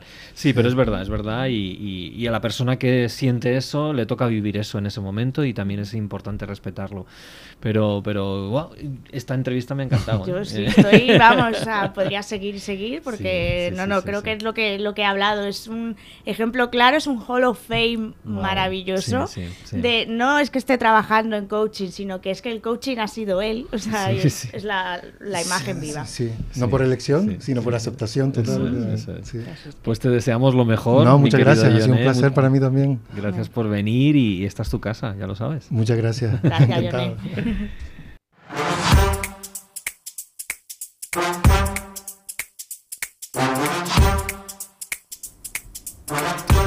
Bueno, pues eh, empezamos nuestra sección, esta sección que tanto me gusta, Patricia, que es Celebrities, donde haciendo honor a nuestros queridos muchachada nui celebrities, vamos a estamos invitando a gente pues que del mundo de los actores, actrices, bueno, gente que de alguna manera está siendo altavoz de lo que hace y gente conocida en, sus, en sus distintas áreas. Y hoy tenemos también a una, una grande, en este caso es una actriz, y, y, bueno, pues eh, además se dedica al mundo del humor. A mí cuando yo vi en su día el corto que hicieron eh, de Estoy rara, ¿vale? Me, me, dije, esto, esto de verdad, esto encaja fenomenal con todo lo que hacemos nosotros aquí en el mundo del desarrollo personal. Es una manera de, de reírnos de nosotros mismos, de reírnos de, todo lo que sucede alrededor de la vida del mundo. Y bueno, pues de hecho con ese corto pues generaron un, movimiento, yo diría, un movimiento no tan grande como el Me Too, pero casi casi. Y, y bueno, pues tuve la suerte de contactar con ella, yo que así como soy como muy, muy, muy cara dura en ese sentido, pues me digo, venga, voy a hablar con ella a ver si me responde y me respondió. Y bueno, pues estuvo presentándonos uno de los eventos que, hicimos en su día, hizo de maestra de ceremonias. Y bueno, la vi también actuar y bueno, me parece una persona maravillosa por un lado y sobre todo también una profesional como la Copa de un Pino y con un corazón enorme. Mm. Así que, bueno, pues eh, preséntanos, nuestra invitada. aunque has hecho ya una muy buena presentación, pero vamos a conocer la parte más profesional ¿no? de, de, Paloma. Es Paloma Jiménez. Ella es actriz, guionista, locutora, monologuista e imitadora seguramente alguno la conoceréis, la habréis visto en la última temporada de Homo Zapping, haciendo imitaciones como por ejemplo de Tamara Falcó, por ejemplo de Laura Scanes, y en las noches del Club de la Comedia con David Broncano en Barcelona. Ella es cofundadora eh, de la compañía y dúo, cómico Las Raras junto a Ángela Conde y Josué Tournet, que es una compañía que crearon en el 2015 y que cosechó varios éxitos por el teatro. Bueno, siguen todavía cosechando éxitos por el teatro con varios sketches, pero como has comentado, grabaron además eh, un corto que se llama eh, Estoy, rara. Estoy rara. Estoy rara. Y bueno, pues ha ganado premios, eh, ha tenido una difusión por YouTube y ha generado ese movimiento. Realmente tienen hasta ese canal de YouTube que se llama Las Raras. Tiene una canción también. También tienen. Y bueno, pues siguen de gira, llevan más de tres años de gira, más de eh, cinco funciones. Y lo interesante de Las Raras, que es lo que dices tú que, hemos traído aquí, o ese corto de Estoy rara, que luego tienen otros sketches que invito a la gente a ver en YouTube, es que prefieren eh, es una, mm, un humor en el que quieren demostrar que preferimos mantenernos en la zona de confort, aunque estemos mal, antes que cambiar. Y también interpretan ese eh, paradigma o el espejo de una sociedad que prefiere quejarse antes que empoderarse. ¿Verdad, Paloma? ¿Qué tal? Ya te dejamos hablar, que no hacemos más que aquí hablar nosotros. que la protagonista es ella, Buenas tardes. Bueno, yo casi lloro con la presentación que me ha hecho Enrique, que me emocionas. Ala, ala, pues, pues venga, vente para acá y, lloramos mucho y hacemos los raros aquí. Es que además he descubierto que soy paz. Lo tengo todo, cariño. Madre mía. pues nada, ya sabe, ya sabe. Gestionar esas emociones. Ya ves, ya ves. Yo creo que sí, sí, lo que estáis diciendo. A mí el humor es lo que me, salva un poco para no em, entrar más en la zona de bueno, todos entramos en esa zona, ¿no? En la zona de queja y la de enfado, yo creo. Queja, enfado y victimismo. ¿Me dejo alguna? Uy, habrá más, pero yo creo que esas son las tres. Y además esos son buenos parapetos para no meternos dentro y autoconocernos. Eh, realmente saber qué es lo que hay detrás de todo eso, por qué nos quejamos tanto y de dónde vienen esos patrones, ¿no? Pero bueno, al final sí son parapetos. Eh, pero bueno, el, conocer esos parapetos mola mucho porque cuando los elevas un poquito, los levantas como una pegatina, ahí pues puede ser el principio de una nueva vida para todos. Y eso es total, total. A mí me encanta, eh, bueno, la, idea surgió de lo de Estoy Rara, de, darme cuenta yo misma, un día me ocurrió. O sea, yo criticaba mucho a, mi familia, ¿no? Decía, ay, qué negativos son ¿no? Yo me sentía rara porque yo decía, pero yo, me gusta pasármelo bien, ¿será eso malo? Me gusta divertirme, me gusta, no sé, estar en armonía. Y yo veía que la gente, no, contra más sufrimiento, mejor, ¿no? Y hasta que un día me di cuenta que yo también fui víctima de eso y me di cuenta que estaba yo pensando esto. Uh, no me preocupa nada. Ay, ay, ay, que estoy asustada. O sea, yo misma caí en, esa dinámica que yo estaba criticando y al final caí, ¿no? Entonces dije, tengo que parodiar esto, me parece súper buena un buen espejo, ¿no? Y, veo que mucha gente se ha visto en ese espejo, por eso creo que se ha viralizado el sketch. Mm. Sí, sí, sí. sí, Yo creo que es, eh, yo lo he visto ya varias veces, ¿no? Y, distintos que, habiste, que, que, tenéis en el canal y demás. Y es verdad que es como una bofetada, o sea, es como me río, pero es un poco bofetada de realidad de decir, sí, sí, riete, pero es que es cierto, o sea, es como que normalizamos ver el no sentirnos a gusto, el que no nos queramos, es, es como... Mm, que está tan normalizado que, nada, pero ¿tú crees que con el humor eso se puede cambiar, no? Eh, ¿O es más para darse cuenta, que es lo principal? Es para darse, yo creo que es para darse cuenta. Eh, y por ejemplo, pues yo ahora veo algún comportamiento así de alguien que conozco y ese alguien conoce estoy rara, le digo, estás haciendo de estoy rara, mm. estás preocupada por cualquier, sabes que, o sea, ya, hostia, es verdad, ya relajas, aunque sea la musculatura, eh, eh, ya cambias de aire y dices, esto es verdad, y ya tomas conciencia que eso es un primer paso. Luego, claro, luego está el trabajo diario, ¿no? Eh, la relación que tienes tú con Ángela, que entiendo que, es el, tu, tu partener aquí en, Las Raras, em, ¿viene, de, ¿viene de lejos? Es decir, ¿empezasteis antes de esto o comenzó todo con Estoy Rara? Eh, no, mira, yo empecé, este, este guion estaba escrito aquí en Barcelona, que lo escribí yo con otra chica, eh, lo desarrollamos y tal, eh, pero esta chica dejó el proyecto, le salieron otros y yo busqué una actriz en Madrid. Porque me fui a vivir a Madrid, buscando cambios en mi vida. Y efectivamente, porque yo me fui a Madrid pensando, ya está, me van a esperar con la alfombra roja. Almodóvar, ¿no? Ajá, claro. Pero no me esperó Almodóvar, me esperó Ángela Conde. bueno, también. Bueno, parecido. mejor aún. Claro. Porque, yo llevaba el, guion escrito, pero el hecho es que eh, lo curioso fue que cuando ensayábamos este sketch particular, nos meábamos de la risa. Sucedía algo mágico. Sin embargo, con la otra actriz también funcionaba y también era, era bonito y tal, pero no tenía. Con Ángela pasó algo, como una constelación familiar.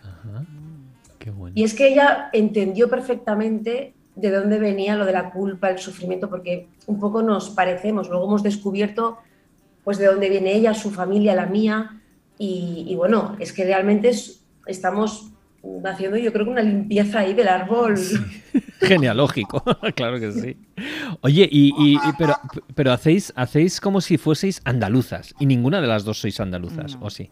Las dos lo somos. Ah, sí, sois las dos andaluzas. Pero acento. Vale, vale. ¿El qué? Que no tienes, o sea, no tenéis acento, así hablado contigo ahora A ver, mismo. yo- el tema, ella, ella vive en Madrid, pero es sevillana y vive desde, Ma- en Madrid desde hace 13 años, con lo cual ella sí tiene acento. Eh, yo vivo en Barcelona desde que tenía 6 años, pero nací en Granada. Ok. ajá. Lo que pasa, que claro, yo sigo viviendo aquí en Barcelona y tengo el acento de aquí, pero es que yo tengo, tengo, tengo un don, Que es que soy imitadora, imito voces Claro. y, y- y- y se me enganchan los acentos Sí. muy fácilmente. Sí. Entonces, bueno, yo imito a mi familia, a una de mis tías en particular. Es mi Claro. tía, mi madre y mi abuela. Pones un acento de Granada total, ¿eh? Porque yo cuando lo, parodio, ¿eh? Sí, sí, o sea, es exagerado, pero es de Granada, Granada total. Sí, sí. ¿Y ella, ellas lo saben? ¿Tu, tu tía? La Sí, gente sí, sí, Lo, lo saben. A ver, y también un poco me he inspirado, sobre todo en una de mis tías, porque yo la he visto eh, que ha sido siempre una mujer como de querer volar y, y quedarse a medio vuelo, ¿no? Y le he visto una inocencia, una, una- una luz, una pureza especial dentro de esa mujer que se ha quedado ahí en una vida que no sé si ella, ¿sabes? Y ahora empieza a hacer teatro, de hecho. Anda, mira. Ella empieza a hacer teatro y a mí me inspiró muchísimo ella y bueno, también eh, tengo diálogos de mi abuela, cosas que me, me dijo una vez mi abuela que yo dije, Dios mío, esto lo apunto para el guion.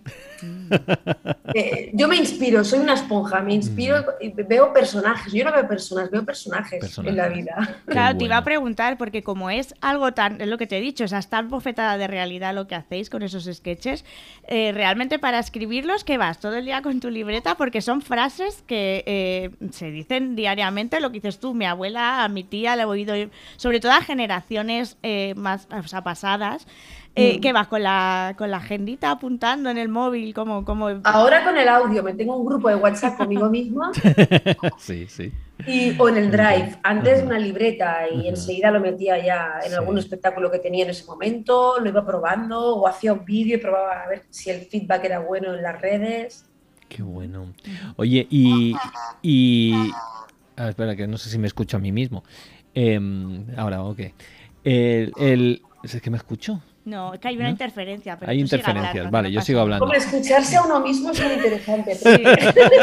La voz de tu Te- conciencia. oigo voces, oigo voces, pero suenan muy raras.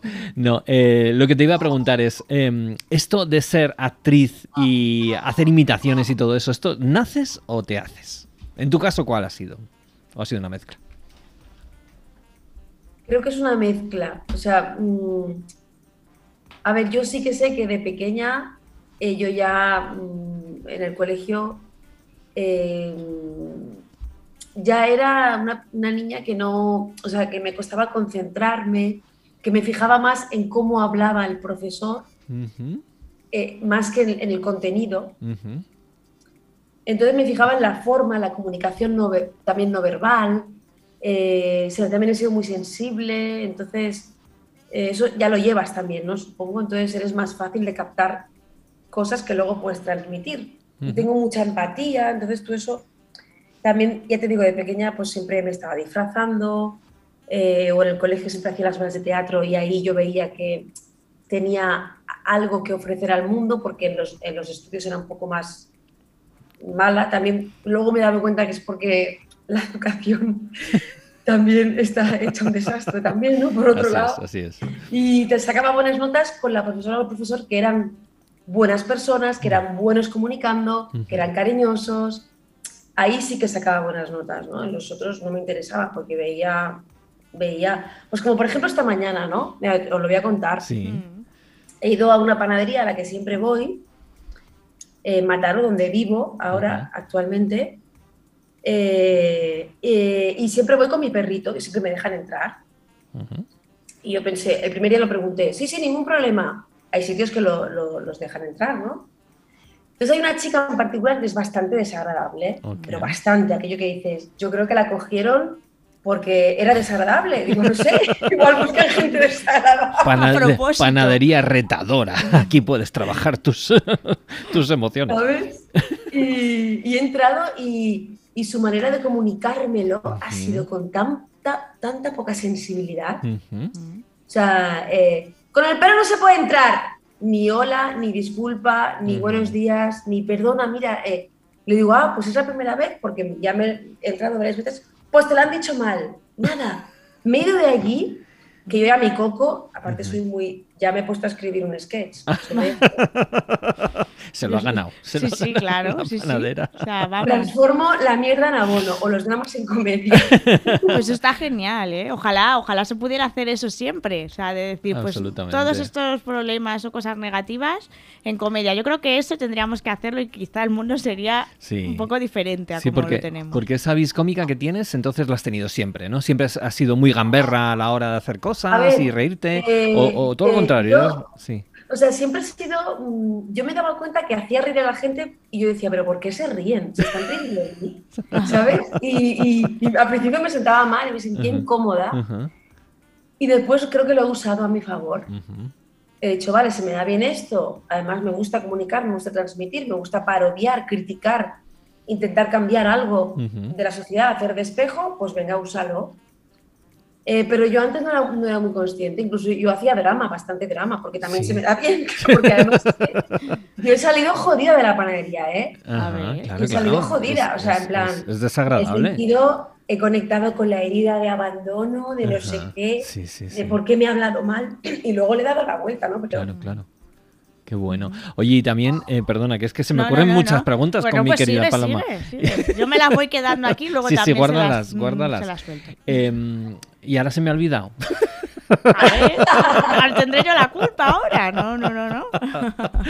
No, pues se me ha olvidado de verdad. Bueno, pues la lanzo yo la mía. Yo siempre he pensado, digo, mira, ahora que tengo aquí una actriz delante, se lo voy a preguntar.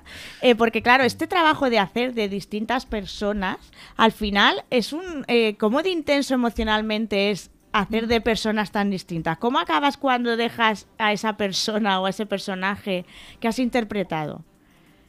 Pues sí, es una gran pregunta esta, ¿eh? Porque, mira, hace poco se lo comentaba también a, a, una amiga, ¿no? Digo, ostras, ¿por qué me quedo tan hecha polvo después de actuar? Eh, es una mezcla entre cansancio emocional y físico, ¿no? A veces me quedo, me, me quedo súper enérgica, o sea, te quedas con la adrenalina alta. Claro, con el comedia es tanto el subidón que al día siguiente te puede dar un bajón físico, emocional, pero bueno, si tú ya lo sabes, sabes que tienes que dormir o a lo mejor tienes que llorar como mecanismo mm, natural, sin darle más importancia, ¿no? sin darle un drama, pero eh, mm, para mí supongo que es como, bueno, como, no sé, como los psicólogos o que a lo mejor tienen que ponerse sus, sus barreras, ¿no? En este caso, claro, Quizás sí que ya lo hago a nivel intuitivo, inconsciente, de ponerme alguna barrera, pero sí que es verdad que nos desnudamos muchísimo. Conectas mucho tanto con el público como con tu compañera, pero yo ya le, yo le he encontrado, leído, eso es a base de práctica, le he ido encontrando el gusto es como un viaje que te pegas. Es como el que se toma un trip y digo yo, porque yo las drogas casi no las he tocado porque me dan terror, pero es un viaje. Claro, y luego eso es lo que dices tú, luego esa, esa carga que al soltarlo te tienes que quedar, pues eso. Pero claro, no es, un, no es un trabajo, digamos, normal en el sentido de que tú dices, oh, vas allí, haces una hora y media y ya está. No, porque en realidad tardas un rato en recuperarte, incluso dos días, eh, en, un poco... Em, porque bueno, yo también necesito mucho, por ejemplo, muchos momentos conmigo misma. Eh, eh, me encanta compartir. Es una, esto es una, dicotomía que tengo porque muchas veces digo, no, me da miedo la soledad, pero luego por otro lado necesito mucho estar conmigo misma, con la naturaleza, porque también necesito eh, mm, regenerarme, porque doy mucho en el escenario y necesito estar en, mi burbuja. en la burbuja y, luego además, claro, como vas cogiendo energías de los personajes, Eso y tienes que subir y bajar porque un, personaje te pide estar aquí arriba o te pide estar de muy mal humor, otro te pide ser súper inocente y, contar, y, y conectar con tu propia vulnerabilidad. Eso también te afecta, ¿no? No dejamos de ser canalizadores y, y, también supongo que llevamos un trabajo, yo llevo un trabajo encima como mi compañera de terapia, No por ser actriz, sino como persona de autoconocimiento, Sí, sí, de terapia, claro, sí, claro, sí. claro. bla, bla, bla. Entonces, tienes herramientas, ¿no? Claro que sí. Ya me he acordado. Venga.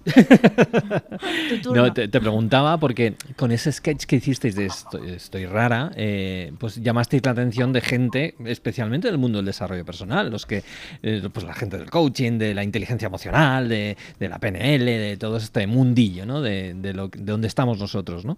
Eh, Sí. ¿Vosotros habéis investigado con más detalle ese mundo especialmente? ¿Os habéis centrado más en... Es decir, eh, de alguna manera el, dolor es el que busca la solución y la solución es los libros de autoayuda, todo este, este mercadeo al final también que son pequeñas, pequeñas eh, tiritas para un corazón partido, ¿no? Como decía aquel, nuestro querido Alejandro Sanz. Entonces, Sí. de alguna manera, eh, vosotras habéis investigado más allá, es decir, os habéis metido en el mundo de la psicología, psicología positiva, eh, PNL, coaching, etcétera, etcétera. Sí, sí, yo soy, yo desde hace mucho tiempo hago terapia. Eh, a ver, iba a decir, pero voy a rectificar en breve. O sea, iba a decir, he tenido una infancia bastante difícil, pero digo, no sé, es que quién no ha tenido, aunque sea la infancia, la adolescencia, la, o sea, todo el mundo pasa por algo. ¿no? Entonces, pero bueno, yo Así empecé es. bastante pronto a hacer terapia. Ujú. Eh, y sí, lo- yo creo que lo he probado todo en ese sentido, ¿no? Muy- he sido siempre muy curiosa, muy de buscar eh, para qué esto, por qué, eh, en las energías, la psicolo- he hecho mucha terapia gestal, o sea, como, como paciente. Entonces yo creo que sin haber yo estudiado para ser terapeuta, he adquirido conocimientos que he integrado en mi día a día y en mis obras de teatro. Yo hablo mucho de las emociones, de los miedos, de toda la mierda que me pasa a mí, yo lo, intento eh, como poner, ponerlo ahí en el escenario, mm, no sé si para ayudar también, para hacer reír, por- porque a mí me, me ayuda también cuando veo gente que me dice, ay, me pasa lo mismo, muchas gracias por contar esto. Y me siento un poco un médico de la risa, ¿no? Sí, un médico del es, alma, digo, es, qué bonito, ¿no? Me. Le encuentro un sentido a mi vida Así es. Que es lo que yo creo que cuando encuentres un poco lo que vienes a hacer aquí, al menos se hace un poco más llevadero. Total. Oye, y la- propósito. eh, volvemos de nuevo al- al- a, tu- a la parte que me encanta de, de Paloma a nivel profesional, que es las voces. Eh, las voces que haces de pues Argentina, bueno, yo lo hago fatal, o sea que yo no lo voy a hacer, pero cuando imitas a Argentina, ese acento argentino, o, o sobre todo el- la del anuncio. Ay, ¿puedes, puedes da- darnos eh, pues un trocito de sketch de, de la Argentina y un trocito de, de la del anuncio? Porque es que me encanta y que por lo menos te Sí, vean sí. también en nuestro programa. Mm. ¿Sí? Ahora, ahora, ahora te lo voy a hacer. Ok. Y te- pero te voy, a, te voy a contar una cosa curiosa. Sí, yo, sí. claro, yo no, a gente, a gente eh, que me dice, pero ¿cómo lo haces? ¿no? Sí. Y te juro que no lo sé. Ay, te Ah. sales solo, te conectas directamente. Bueno, porque, porque me hace mucha gracia. Yo cuando, a ver, yo cuando tuve una directora argentina, ¿no? Que era un personaje y hablaba de una manera que yo, yo, o sea, yo la escuchaba y llegaba a casa con mi compañero de piso, la imitaba y nos partíamos el culo, pero porque era tan, era tan, era un personaje, era súper, no, te digo, no, escúchame, te digo, yo lo que pienso, ¿no? Eh, Es que te duele la regla porque estás en bronca con tu parte femenina, obvio. Entonces, claro, era como una especie te de sale, vamos. pedante pero entrañable Ajá. y a mí me gusta mucho coger de los personajes, no juzgarlos, ¿no? Ajá. No. Sino verles también la parte humana, ¿no?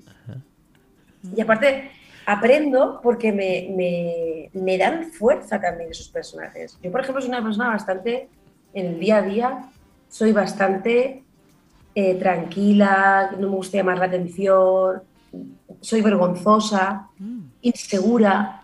Entonces, esos personajes me dan una seguridad por momentos, son pequeñas cápsulas Ujú. como de, hostia, pues, pues también está esto en mí, ¿no? También Claro, tengo yo esa fuerza, ¿no? Quizás. claro, claro. Que yo no, entonces, eso no sé. Y la de los anuncios es porque, claro, yo de repente un día estoy viendo una película doblada o un anuncio y digo, pero qué exagerado, ¿no? Entonces me da por imitarlo, lo imito, lo oigo y lo imito. No sé, es un... A ver, ¿qué quieres que te haga? A ver, ¿cuál quieres que No, no lo sé, el anuncio que primero te venga, el que tengas preparado, que te salga solo. Es que me El encanta. de, mamá, mamá, ¿alguna vez has tenido me da vergüenza decirlo, picones vaginales. Es que es total, es como las... Sí, sí, es que es así. Últimamente en varias entrevistas estoy viendo eso, que Mm. los doblajes o tal en España, que les llama a la gente la atención mucho porque parece que los hacemos como muy Exagerado. exagerados, demasiado motivos, como con Sí. mucho tal. Entonces, Sí, creo sí, que tus imitaciones son muy acertadas en eso. Sí, está, está muy, muy criticado eso. Yo he estado trabajando en una escuela de doblaje aquí en Barcelona, Sí. Haciendo un audiolibro de Cristina Morales, Ajá. que por cierto lo recomiendo, se llama Lectura Fácil, Ah, Ajá. la novela. Es premio Herralde y bueno, la tía es una crack. Ajá. Es paisana, es granadina, Anda, es Qué bueno. maravillosa, es, se sale de, de la tangente. Ajá. No te, no te la puedo definir. Ajá. No, es que no puedo. O sea, es rara, es mm, ella es fan de las raras, por eso la conocí, pero Sí. es que ella es maravillosa, te rompe la, la cabeza con esta Ajá, mujer, es una pasada. Pues mm, estaba allí y, y- y decían los profesores eso, ¿no? Creo que le llaman doblajitis o... Y ellos intentan hacer lo contrario, a, o sea, un doblaje natural, Ajá. Claro. criticando esto, ¿no? Sí. Mm. No, iba a contar algo curioso y es que en Madrid una vez me quedaba ronca siempre actuando y fui a un, ¿cómo se llama? El médico de... Eh, ¿Foniatra? Foniatra, sí. O- Sí, o una que me recomendó que valía mucha... Está muy buena porque valía Muy mucha cara. pasta Muy cara. Si vale mucho, mm, es que es buena. llevaba a cantantes de ópera Ajá. y me hicieron una, una prueba y Sí. un- no sé si es una... Se veía, me parece que era una radiografía. Ajá. Me dijo, es que tú tienes unas cuerdas vocales que po- pocas veces viene gente así, pero es que tienes, podrías hacer mm, ópera, porque Anda. modulas muy bien, Ajá. Mm. haces lo que quieres con la voz. Digo, ah, ahora lo entiendo todo, Claro. A ver. ahora entiendo el por qué, necesitamos saber por qué. Sí, ¿verdad? ¿De dónde vienen estos, estas, estos dones también que tenemos? Y Genial. bueno, Paloma, cuéntanos, las raras, estáis de gira, eh, próximas fechas, cuentas, cuéntanos, porque la gente ahora que les hemos hablado de ti, que se van a meter corriendo en YouTube a verlo, van a querer ver un poco vuestra, vuestra función. ¿Qué es lo que estáis ahora haciendo? Sí. Mira, bueno, nos pueden seguir, eh, se llama arroba estoy rara, eh, tanto en Instagram, Instagram. en YouTube, en TikTok y Facebook.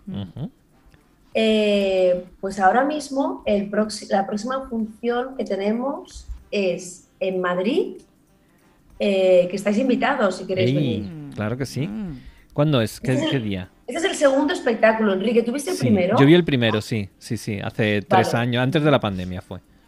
Este es el sí, sí. segundo, se llama Empoderadas. Ajá. habla también de lo, habla de muchas cosas, mm, pero habla de, de, pues del miedo a la soledad, pero todo desde el humor, en clave de humor. Sí, sí.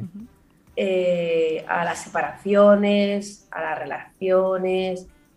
Hablamos también de un sketch que se llama Inseguridad Social, de cómo nos Ah. trata muchas veces como una crítica a ello. Ajá. Eh, estamos en el Teatro Alfil Ujú. el 8 de julio. Mm. Ujú. Lo voy a mirar por si acaso que me equivoqué. El Teatro del Eh, Fil, 8 de julio, sí. 8 de julio. El 8 de julio es el viernes que viene. Sí. Sí, sí. Sí, Vale. justo. En el Teatro Viernes Alfil. 8 de julio. ¿A qué hora? Madrid, Teatro Alfil, sí. Eh, creo que es a las, a las 10. A las 10 de la noche. Vale. Creo que sí. Vale. 10 o 19. Sí, a las 10, creo. Perfecto. Pues nada, ahí estaremos, ahí estaremos y, y fantástico. Entonces, eh, la, la situación ahora mismo, después, porque habéis pasado dos años de pandemia fastidiados, ¿no? Los- las personas que os dedicáis a esto, sobre todo teatro, etcétera, ha sido, ha sido dos años difíciles. ¿Cómo lo habéis vivido vosotras?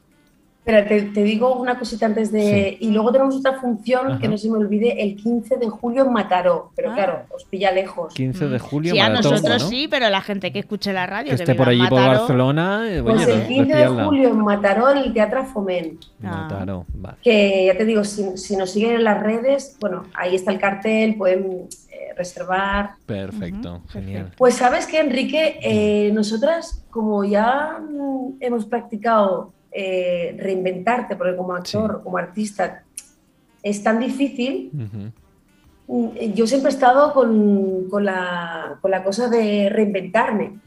Entonces, empezamos a dar talleres online. Ah, muy bien, talleres de humor, muy bien. Eh, eh, funciones online Qué Claro. bueno.